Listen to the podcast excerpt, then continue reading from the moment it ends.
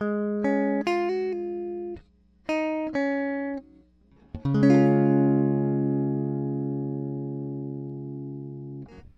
家早安，欢迎来到你的好邻居 Jasper，我是这个系列的唯一主持人 J，也可以叫我阿杰、小杰、杰哥，任何有杰的称谓都可以。好，那首先呢，我要先感谢有看过不有听过第一集的朋友，谢谢你们的支持。那各位衣食父母的支持，也是可以让我继续做这个企划、做 Podcast 的一个动力。跟大家介绍一下我的 IG。O P O P 全部都是小写，然后八零零零九一。那如果你们有任何想要问我的问题，或者是希望可以在我 Podcast 上听到我拿出来讨论的议题的话呢，都可以就是去我的 I G 回馈给我，或者说呢去我的 email 丢给我。那我也会把我的 I G 跟我的 email 放在我的个人介绍里面，你们都可以去那边看。接下来，我们将正式来我们的第二集。第二集呢，我将先介绍一下我的室友实弹。为了录这 tape，不知道 不知道录了多多久，不知道我已经重录了不知道多少次了。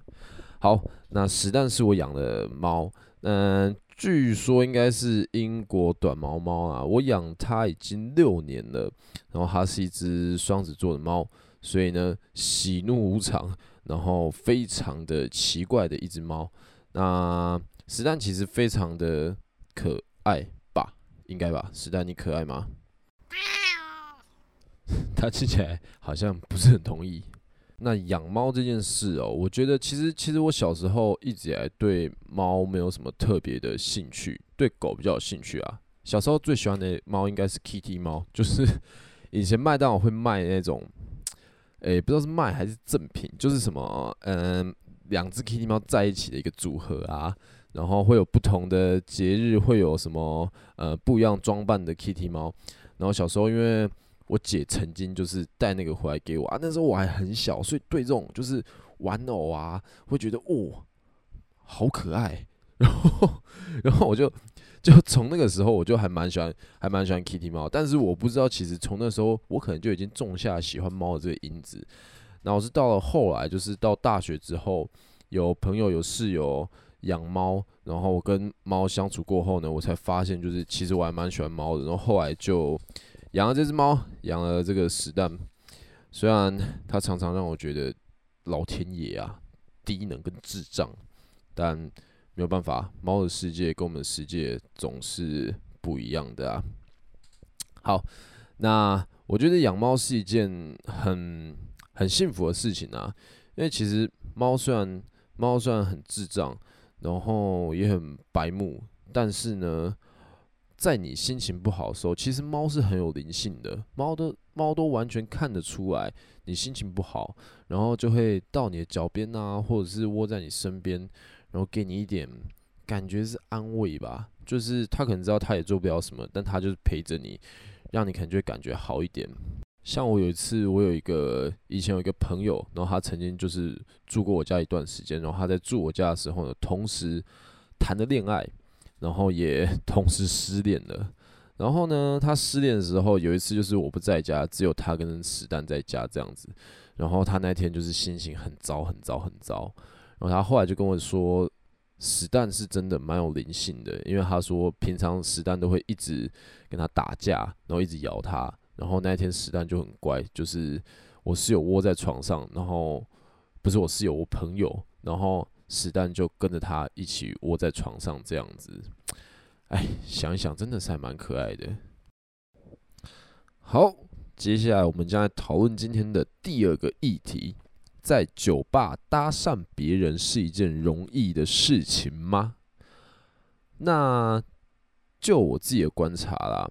我工作的我工作的酒吧是有分吧台区跟下面的一般座位区这样子。那大家应该都会觉得，如果是在座位区，就是一桌一桌的，你要去跟别桌认识，去搭讪别桌的人，应该是难度比较高的。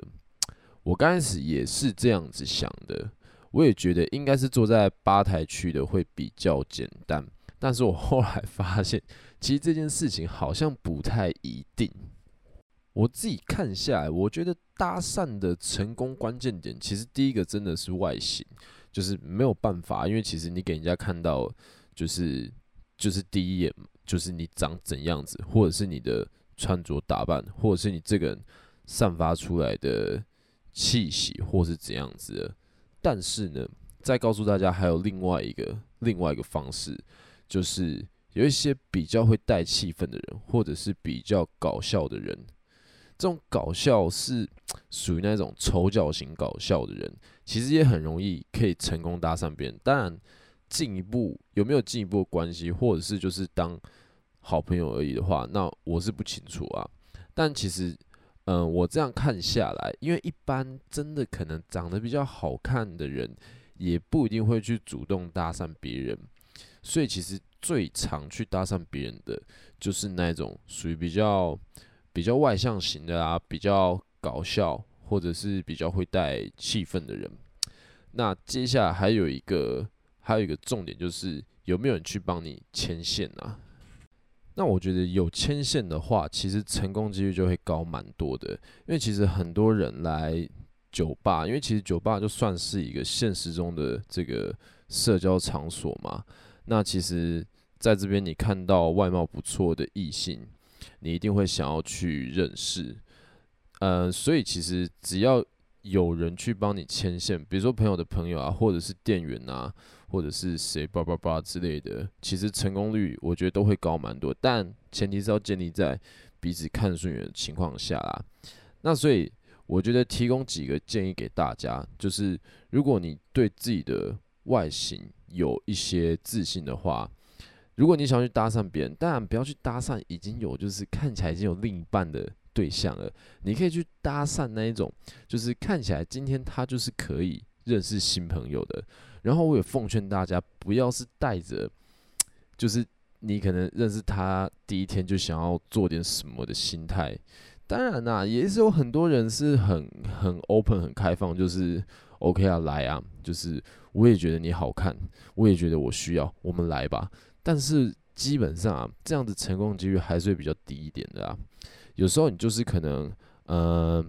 请一杯酒，然后聊一些他看起来可能会想要聊的话题。那他会想要聊话题是什么呢？这个可能大家就知道。自行上网谷歌一下这个约会大全。那如果你是对自己外形比较没有自信的人话，也没有关系，可以像我前面讲的，你可以用一些就是比较好笑、比较亲近的一些方式去打破这个僵局。那有几个地雷，就是千万不要在搭讪的时候炫耀自己好像多有钱、多有才华，认识多少人。我跟你讲，其实很多人根本就不 care 这个，不要不要以为现在女生还停留在什么，就是不管是男生还是女生啊，就是什么啊，只要你有钱，我就我就 OK 的，没有没有。其实我看过很多很多年轻人，其实大家可能也蛮有的，就是他根本才不 care 你有不有钱呢，就是有时候你你一直 care，你一直在那边炫耀说你很有钱或什么，但其实没有人知道那是不是真的，然后他反而会觉得这样很反感。所以我觉得这是几个，这是几个地雷啊，就是不要炫耀自己，你就是诚实的、平淡的讲出来，你是一个怎样子的人。那如果喜欢你个性，或者是对你本身第一眼就有好感的，你们就可以聊下去。那我觉得这种事情本来就是交朋友不强求嘛，合则来，不合则去。好，那以上呢就是我帮大家分析，然后还有提供给大家一些在酒吧搭讪别人、认识别人的方法啦。接下来要来今天的最后一个议题啦。那这一集一样是由我自己决定最后一个议题。刚好昨天呢，有跟朋友聊到，认为几岁成家是一个比较合理的岁数。那我自己觉得的话，在二十五岁到三十五岁上下，应该是比较适合成家的年纪，因为其实。嗯、太早的话，经济状况可能比较不好；那太晚的话呢，可能 体力比较不好。如果如果你有要养小孩，不管是生的还是领养的，那在年轻一点的时候成家，然后等你小孩长大的时候呢，你也不会太老，那你就会有比较多体力呢去陪伴他们，跟他们一起玩。这是这是我自己的看法。当然，如果你觉得没有没有想要养小孩的话，那基本上我觉得等你能力可以负荷得住的时候呢，再成家就好了。那我我也相信在，我相信在这个适婚年龄上下的人，都会觉得结婚是一件其实还蛮近的事情。就是可能比如说你三十岁上下，然后你可能就觉得，哎、仔细想想，好像在没过几年就到了该结婚的年纪了。那好像就开始有点担心，但如果你是就是可能刚大学毕业的话，基本上结婚这件事情对你来说一定会觉得非常远啊，或者是呢，你已经就是当一个黄金单身汉许久了，那你可能就会觉得结婚这件事情对我来说，它还存在吗？好，不知道大家对于几岁成家会有一个怎样的想法？那如果大家想要回馈给我的话呢，你们也都可以。就是到我的简介里面搜寻我的 IG，或者是到我的 email 直接丢一些 feedback 给我，也可以让我知道你们的想法。因为其实我做这个 podcast 主要就是我想要来讨论一些大家都会遇到，还有大家都想讨论的一些议题。我会告诉大家我自己的想法，我的观点。那最好的状况的话，是我也希望你们可以回馈给我你们的想法跟你们的观点。就诚如我第一集所讲的。希望大家跟我一起来讨论一些我们想要讨论的议题。好，那第二集就在这边要告一个段落啦。感谢各位的收听，欢迎来到你的好邻居杰斯霸，我是这个系列的唯一主持人 J，也可以叫我阿杰、小杰、杰哥，任何有杰的称谓都可以。那么第二集就在这边跟大家 say goodbye 啦，拜拜。